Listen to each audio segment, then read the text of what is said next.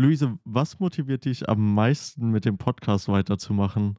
Ich glaube, dass wir euch Hörenden einfach erreichen können und irgendwie einen Impact auf euch haben, indem wir euch gerade ein bisschen was über Psychologie und Forschung erzählen. Sagst du das jetzt nur, weil das heute das Thema der Folge ist oder weil du das wirklich denkst?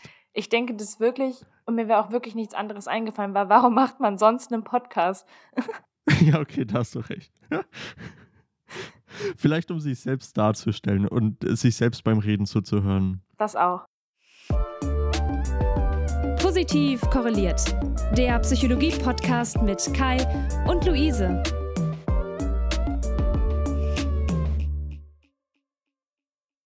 Herzlich willkommen zurück äh, bei Positiv korreliert. Luise und mir heute wieder. Wir sind in der fünften Folge. Ja, wie geht's dir denn, Luise? Mir geht's gut. Und selbst? Ja, ich bin gut eingekuschelt hier auf meinem Stuhl und ich sehe, dass du auch gut ja. eingekuschelt bist. Also wir sind beide mitten in Winterstimmung. Aber ja, prima. Ähm, dann, dann frage ich doch direkt mal weiter, wo ich vorhin schon angesetzt habe. Also, was ist es denn genau das, was, was es dir dann gibt, wenn du irgendwie mit Leuten interagierst, dann die irgendwie unseren Podcast hören oder die uns dann vielleicht sogar positives Feedback darüber geben? Ich glaube, es hängt einfach damit zusammen, dass man ja, wenn man irgendwie irgendwas in der Öffentlichkeit macht, wo es um Wissenschaft geht, auch immer Feedback bekommt zu dem, was man tut, dass Leute sagen, boah, wir lernen was von euch oder ich finde es mega interessant. Ähm, euch zuzuhören oder vielleicht kennen Leute die Dinge, die wir erzählen schon, aber sagen, boah, ihr habt nochmal so einen anderen Ansatzpunkt oder sowas und ich glaube, das ist dieses Feedback gibt einem voll viel, dass man denkt, ah, okay, ich mache gerade was, was wirklich irgendwie Auswirkungen hat. Oder wie ist es bei dir, mhm. wenn du mit Leuten über einen Podcast redest? Mhm, bei dem Podcast ist ganz anders als das, was du über die Wissenschaft äh, gerade gesagt hast. Oder glaube ich zumindest. Beides sind so Sachen, wo man sehr viel Feedback bekommt. Also ja. natürlich bekommen wir jetzt nicht äh, 500 Mal am Tag Feedback zu unserem Podcast, weil den einfach nicht so viele hören. Aber äh, besonders in Erinnerung bleiben dann eben die Momente, wo wir dann irgendwie Feedback bekommen, wenn ja. uns zum Beispiel, keine Ahnung, irgendjemand über Instagram schreibt, ey, voll gut erklärt, sage ich jetzt mal. Und äh, das hat mir richtig weitergeholfen. Da denke ich so, wow, also das ist halt ultra motivierend. Das gibt einem richtig viel zurück.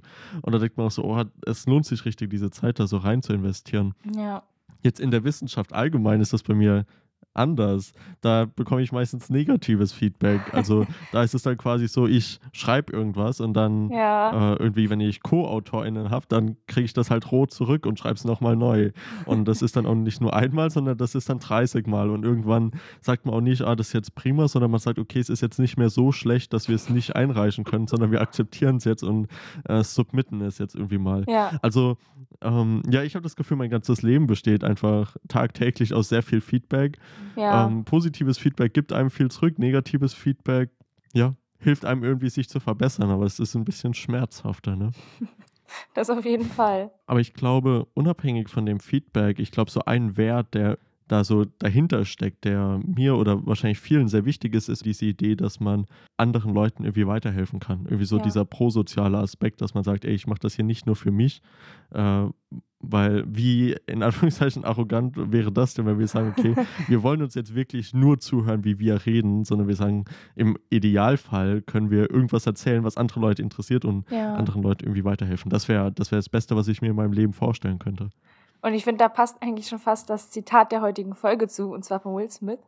Der hat nämlich gesagt, aufs Deutsch übersetzt, wenn du das Leben eines anderen nicht besser machst, verschwendest du deine Zeit. Dein Leben wird besser werden, wenn du das Leben anderer besser machen willst. Das ist jetzt ein sehr pathetischer prosozialer Impact, den er da beschreibt, aber ist so ein bisschen genau das, dass wir so, wir versuchen euer Leben natürlich gerade ein bisschen besser zu machen, indem ihr uns hört. Richtig, ja. Ähm, aber äh, drei Punkte, über die wir heute noch vielleicht sprechen werden, je nachdem, wie die Folge verläuft, ist einmal so transformationale versus transaktionale Führung, Steve Jobs und dann noch etwas, das irgendwie im Englischen Beneficiary Contact heißt. Im Deutschen, keine Ahnung, habe ich es noch nie gehört. Es geht quasi darum, Kontakt mit Leuten zu haben, die von der eigenen Arbeit profitieren. Und jetzt sehe ich Luise nicken, also sagen wir jetzt einfach weiterhin Beneficiary Contact. Ich habe auch, ich habe es gegoogelt, nichts Gutes gefunden. okay, also es geht darum, was passiert mit mir, wenn ich mit Leuten in Kontakt trete, die von meiner Arbeit oder von dem, was ich mache, profitieren und mir dafür dankbar sind. Ist ja eigentlich was sehr Tolles, ja. Mhm. Was haben wir denn für ein Paper dann heute dazu dabei, Luise? Unseren Autor von heute, Adam Grant, den kennen wir schon aus einem der letzten Folgen. Und zwar hat er im Journal Academy of Management Journal äh, eben das heutige Paper veröffentlicht. Im Jahr 2012. Wer noch mal reinlesen möchte, ich finde, es ist sehr simpel geschrieben, sodass man da, glaube ich, ganz gut einmal reinlesen kann. Äh, der findet das Paper wie immer in den Show Notes.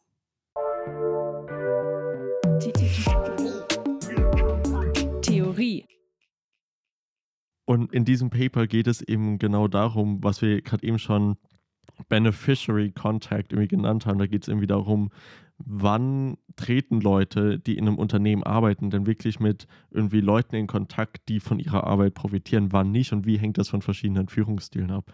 Und ähm, ja, ich glaube, das war also eins der ersten Paper überhaupt zu diesem Thema. Also es geht auch so ein bisschen darum, eben diesen Begriff oder diese Idee des Beneficiary Contacts überhaupt in die Literatur oder in unser alltäglichen Sprachgebrauch irgendwie einzuführen. Und du hast jetzt eben schon ganz gut angesprochen, das haben wir am Anfang gar nicht so ähm, angedacht sozusagen, aber was ja auch immer wichtig ist, sind so Führungspositionen, gerade wenn es so darum geht, dass man ein Gefühl von Impact hat, also ich kann irgendwas bewirken. Und in den meisten ähm, Unternehmen gibt es ja immer bestimmte Hierarchien, demnach auch bestimmte Führungspersonen. Kai, ich denke, du kennst das aus irgendwelchen SHK-Stellen schon zu Genüge. Was für dich macht denn eine gute Führung in einem Unternehmen aus?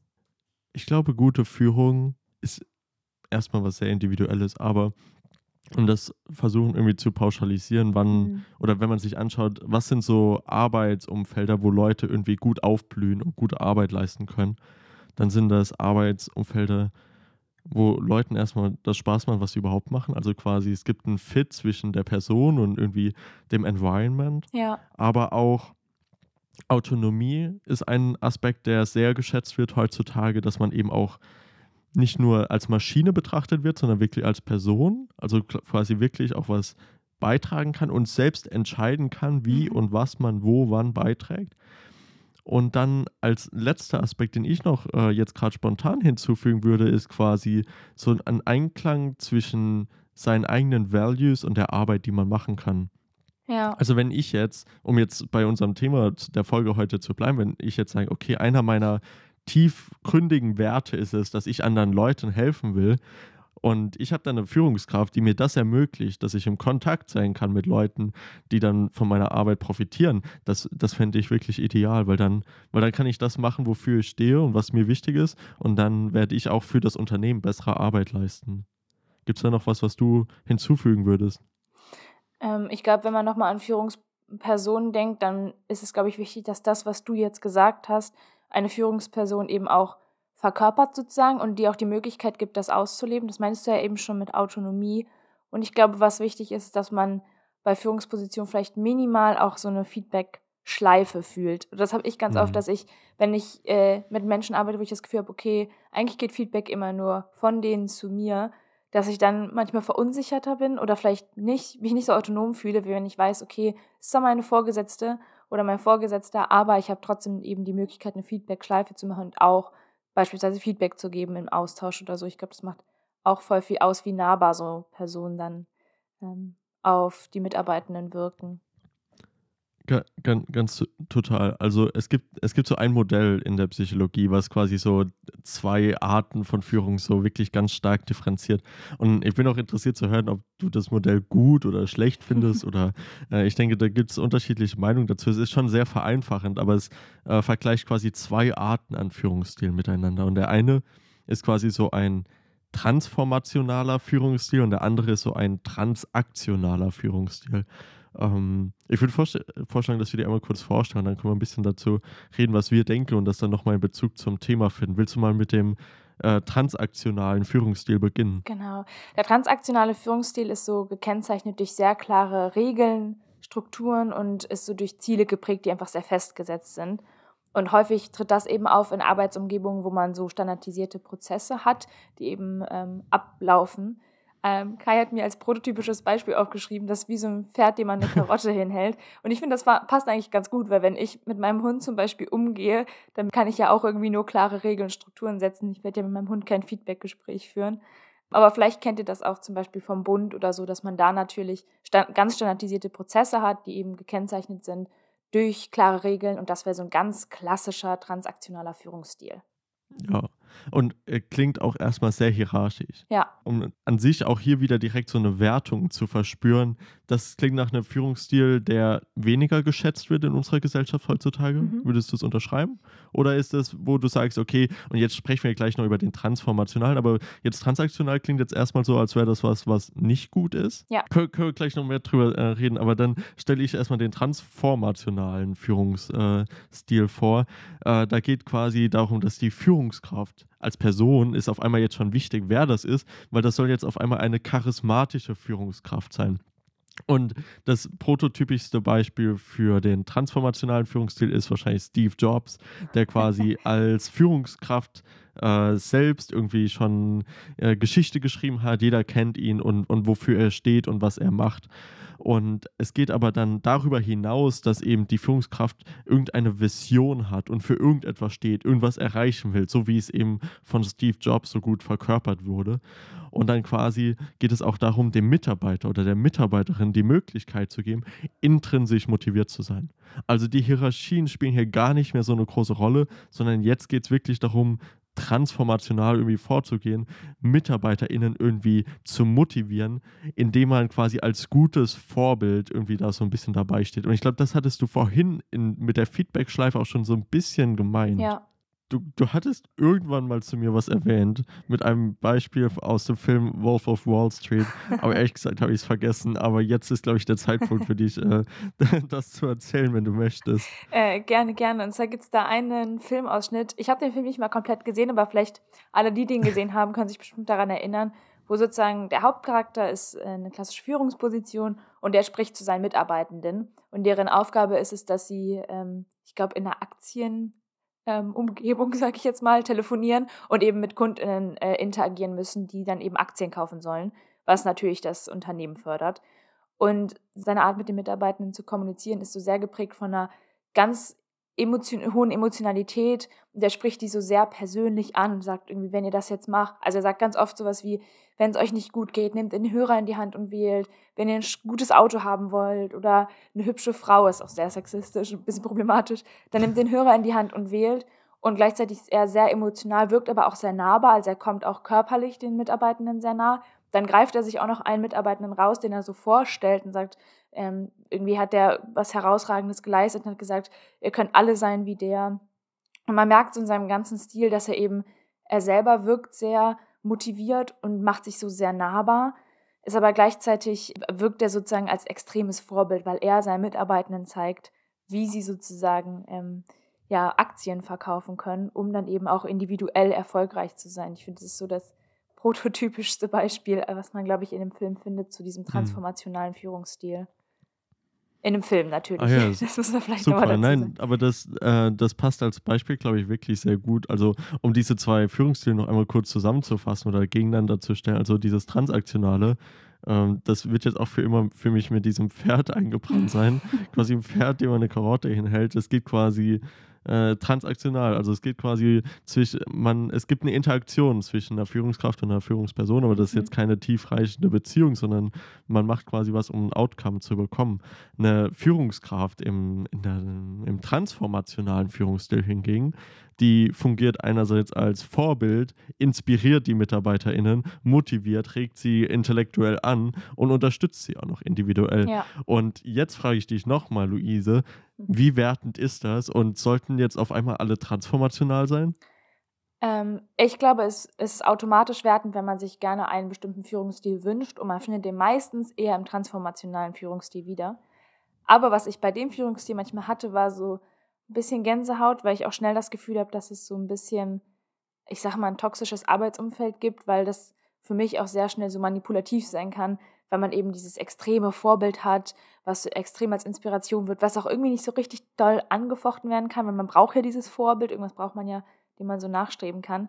Ich glaube, deswegen muss ich da so ein bisschen, ähm, wenn man sich da einmal so eingelesen hat, dann hat man gar nicht mehr so doll das Gefühl von, das ist besser, das ist schlechter.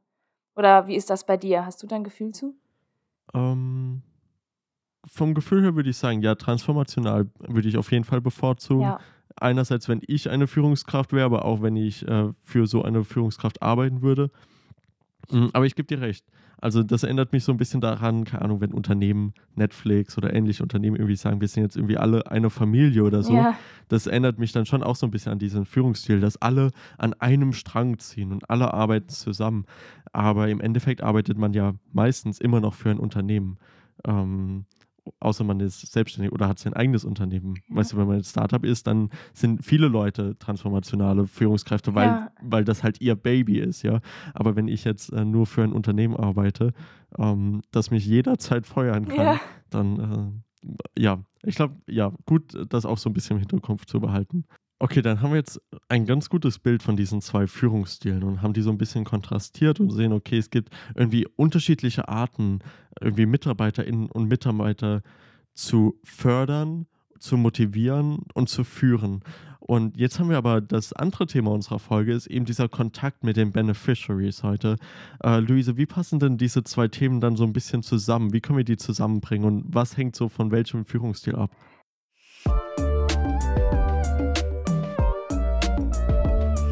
Wir haben tatsächlich schon einige Beispiele eben für genau diese Art des Kontakts gerade aufgegriffen, sowas wie KundInnen, PatientInnen etc. Und das sind eben ganz gute Beispiele, die eben beschreiben, was wir mit dem Kontakt meinen, nämlich den Kontakt von Mitarbeitenden mit zum Beispiel KundInnen ähm, im Verkaufsgespräch etc. Und die Annahme, die Adam Grant in seinem Paper, was wir heute besprechen, hat, ist, dass eben dieser transformationale Führungsstil, dieser hochmotivierende Führungsstil sozusagen am effektivsten ist, um die Mitarbeitenden eben dazu bewegen, sich genau in diesen Kontakt ähm, reinzustürzen sozusagen und genau diesen Kontakt eben möglichst ähm, ja, profitabel zu gestalten, beispielsweise mit KundInnen, aber natürlich auch mit Studierenden oder SchülerInnen. Und ich, ich glaube, das ist äh, interessant, weil ich glaube, in diesem transaktionalen Stil, da bringt da spielt dieser Beneficiary Contact gar keine Rolle. Weißt du, es geht irgendwie darum, dass du, du hast eine Aufgabe und du versuchst die Aufgabe zu lösen. Und äh, wenn du es gut machst, kriegst du die nächste Aufgabe und ansonsten hast du halt ein Problem. Aber hier geht es jetzt darum, wenn du quasi wirklich so äh, und das auch so ein bisschen mit dieser Familie und so weiter denkst und irgendwie so denkst, so wie können wir wirklich jetzt unsere Vision in die Wirklichkeit umwandeln? Wie können wir, wie ich vorher meinte, irgendwie Werte ähm, die wir irgendwie versuchen zu verfolgen mit unserem Leben, in unseren Mitarbeitern irgendwie finden. Wie ja. können die dies selbst umsetzen? Und da ist eben dieser Beneficiary Contact irgendwie eine sehr, sehr gute Variante dazu, weil man eben wirklich mit Leuten auf einmal in Kontakt tritt, die von der eigenen Arbeit irgendwie profitieren. Ja. Und ein interessantes Paper, was ich auch mal äh, dazu gelesen hatte, ist nicht nur dieser primäre Beneficiary Contact, den du genannt mhm. hast, also KundInnen, ZulieferInnen und so weiter, sondern eben auch der sekundäre. Mhm. Sekundärer äh, Beneficiary Contact ist, wenn ich nicht selbst mit den Leuten, die von der Arbeit profitieren, im Kontakt stehe, sondern das so ein bisschen indirekt ist. Mhm. Aber auch das kann immer noch positive Auswirkungen haben. Zum Beispiel in dem Paper geht es ja irgendwie um Putzkräfte, die im Krankenhaus arbeiten und die dann sagen, wegen unserer Arbeit, weil wir das Krankenhaus sauber halten, geht es den Patientinnen und Patienten im Krankenhaus besser. Und das ist quasi so ein bisschen so ein indirekter Effekt, aber davon profitieren Leute auch. Und ich denke dann, ein wichtiger Punkt ist, wenn du, Luise, mir als Führungskraft sagen würdest, dass ich anderen Leuten helfen soll, wenn das irgendwie ein Wert unseres Unternehmens ist, ja. dann ist es auch wichtig, dass ich das auch wirklich tagtäglich machen kann und auch verspüren kann, um die positiven Benefits davon irgendwie zu erfahren. Mhm. Wir haben noch eine letzte Sache sozusagen aufgeschrieben, wir, weil wir uns nochmal überlegt haben, okay, es klingt jetzt irgendwie alles so cool, wir haben auch eben drüber gesprochen, transformationaler Führungsstil ist was, was man sich ja vielleicht auch eher wünscht. Aber es kann natürlich auch sein, dass dieser Beneficiary-Kontakt negativ abläuft. Hast du da mhm. ähm, Gedanken zu? Was bedeutet das für dich, wenn dieser Kontakt eben nicht als positiv gesehen wird? Mm, also ich arbeite da aktuell an einem Projekt zu, wo es quasi darum geht, genau sich das anzuschauen. Ähm, und ich kann ganz kurz die Studie dazu erklären und dann können wir darüber reden, äh, welche unterschiedlichen Auswirkungen das haben kann. Die Studie war an sich sehr einfach. Äh, wir äh, haben eine Studie mit Krankenschwestern, waren 100% Frauen im Krankenhaus durchgeführt. Ähm, und dann quasi jeden Tag gefragt, okay, inwiefern hattet ihr Kontakt erstmal mit euren Beneficiaries?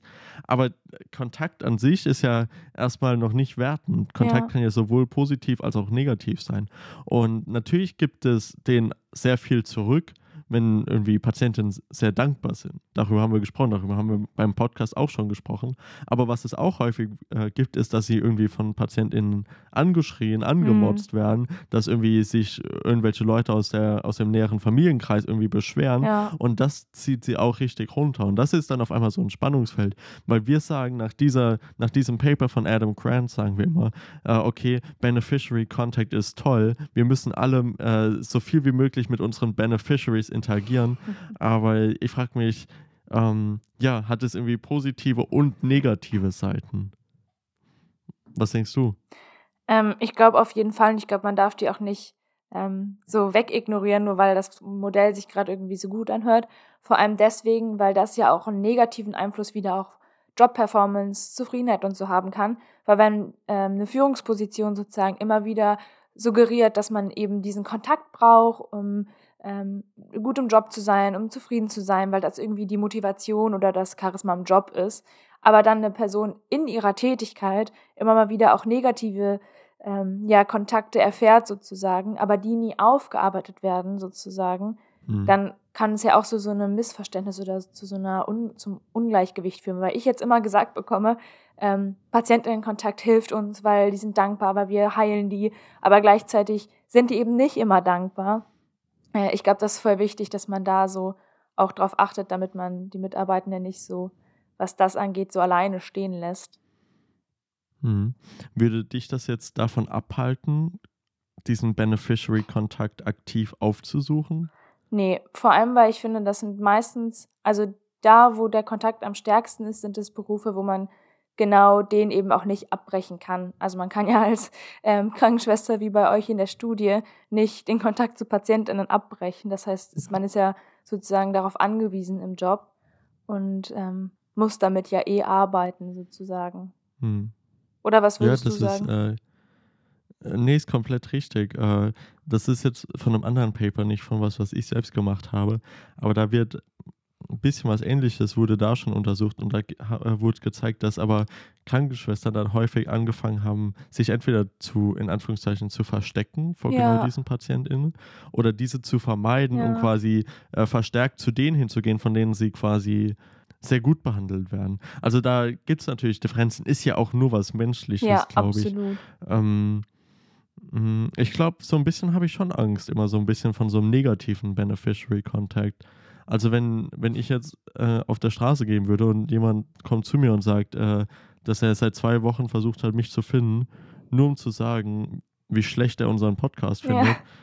Ich, ich glaube, es würde mich schon runterziehen. Ist jetzt noch nicht passiert, äh, weil es ein sehr spezifisches Beispiel. Aber ähm, ja, auf der anderen Seite positiver Beneficiary-Content, wie wir schon mehrmals jetzt gesagt haben, gibt einem äh, natürlich auch sehr viel zurück und ist, ist was sehr Schönes ähm, zu erleben. Voll. Ja, vielleicht, vielleicht mit dem Gedanken, ähm, dann vielleicht mal eine Frage an dich. Äh, was, also, vielleicht abgesehen davon, gibt es irgendwas, was du jetzt aus der Folge heute noch mitnimmst, worüber du sonst noch nicht so drüber nachgedacht hast? Also im Echtsein hatte ich bis auf dieses Paper von M. Grant noch nie was mit dieser Art des Kontakts sozusagen zu tun. Das heißt, ich fand das richtig spannend, mich da einmal so einzulesen, weil das ja was ist, was in ganz, ganz, ganz vielen Jobs eigentlich der Hauptjob sozusagen ist, die Haupttätigkeit. Und deswegen finde ich es mega spannend, das nochmal mit diesen Führungsstilen in Verbindung zu bringen. Ähm, und die natürlich aber auch immer ein bisschen kritisch zu hinterfragen. Wie war das mhm. bei dir, jetzt wo du dich ja eh damit beschäftigst, so ein bisschen? Ja, also ich mache mir relativ viel Gedanken zu dieser Differenzierung zwischen positivem und negativem ja. Kontakt aktuell. Ähm, ich, ich glaube, ein, eine Sache oder was so ein Ziel dieses Projekts ist, ist es eben zu sagen, okay, wir sagen immer, suchen mehr Kontakt, aber wir müssen uns quasi bewusst sein, dass mehr Kontakt auch mehr negativer Kontakt bedeuten kann. Ja. Und ich glaube, das ist ähm, was, was noch nicht so ganz in unserem Hinterkopf ist, beziehungsweise was, wo wir uns besser drauf vorbereiten können oder wo wir lernen können, besser da, damit umzugehen. Das wäre vielleicht was für Intervention. Aber was ich jetzt persönlich für mich, glaube ich, nochmal mitnehme, ist, dieser Differenzierung zwischen den zwei Führungsstilen, mm, das ist sowas, also das haben wir halt früh im Studium wahrscheinlich gelernt. Mhm. Und ich will, ich, also ich will dieses Modell auch absolut nicht äh, besser machen, als es ist, ähm, weil es eben so vereinfachend ist. Aber äh, diese, diese Unterscheidung zwischen transformational und transaktional erscheint erstmal sehr logisch. Dass man sagt, okay, es gibt eher diesen Ziel, es gibt diesen Ziel und wahrscheinlich überschneiden die sich in 500 Faktoren. Ja. Aber so ein bisschen auf einem abstrakteren Level, ich glaube, es ist ähm, sehr gut, sich manchmal darüber Gedanken zu machen, ähm, was man selbst vielleicht irgendwann mal für eine Führungskraft sein möchte, falls man überhaupt Führungskraft sein möchte, und wie man gerne geführt werden möchte, wenn man irgendwie in einem Unternehmen arbeitet. Ja. Ähm, weil ich glaube, über, über alle anderen Faktoren hinweg, ich glaube, eins der wichtigsten Sachen im Leben ist es, so ein Fit zu finden. Weil es gibt nicht den guten Führungsstil, aber das Ziel ist es eher, den Fit zu finden zwischen dir und einem guten ja. Führungsstil. Da, wo du quasi aufblühen kannst. Oder zwischen dir und einem guten Arbeitsumfeld oder dir und einem guten Job. Eigentlich können wir es auf alle möglichen äh, Sachen im Leben beziehen. Und ich glaube, sich selbst darüber Gedanken zu machen, was für einen selbst ein guter Führungsstil ist, ist der richtige Schritt in die richtige Richtung. Das ist doch äh, fast schon ein gutes Endzitat. Wir haben ja auch angefangen mit einem Zitat, was wir ein bisschen pathetisch fanden. Aber eigentlich passt das, finde ich, immer noch ganz gut rein, weil wir darüber gesprochen haben, dass es ja einfach äh, oft im Job darum geht, eben zu schauen, dass man selber sich motiviert, mit anderen zu arbeiten und zwar denen irgendwie ein positives Feedback zu geben, Outcome etc. Ähm, und das finde ich ist ja auch das, was du eben nochmal angesprochen hast, dass man eben gucken muss, dass man genau das im Job auch ausleben kann. Ja. Dann können wir uns nur bedanken, äh, dass ihr da wart und dass ihr uns ständig so tolles Feedback äh, zurückkommen lasst. Empfehlt uns doch gerne weiter an einen Freund oder eine Freundin, an die ihr jetzt gerade denkt, wo ihr denkt, der kann ich doch jetzt mal was Nettes schreiben. Und dann schreibt er doch mal was Nettes. Und dann richtig creepy in der Nachricht danach, ja, hör doch mal rein in den Podcast von Luisa und Kai.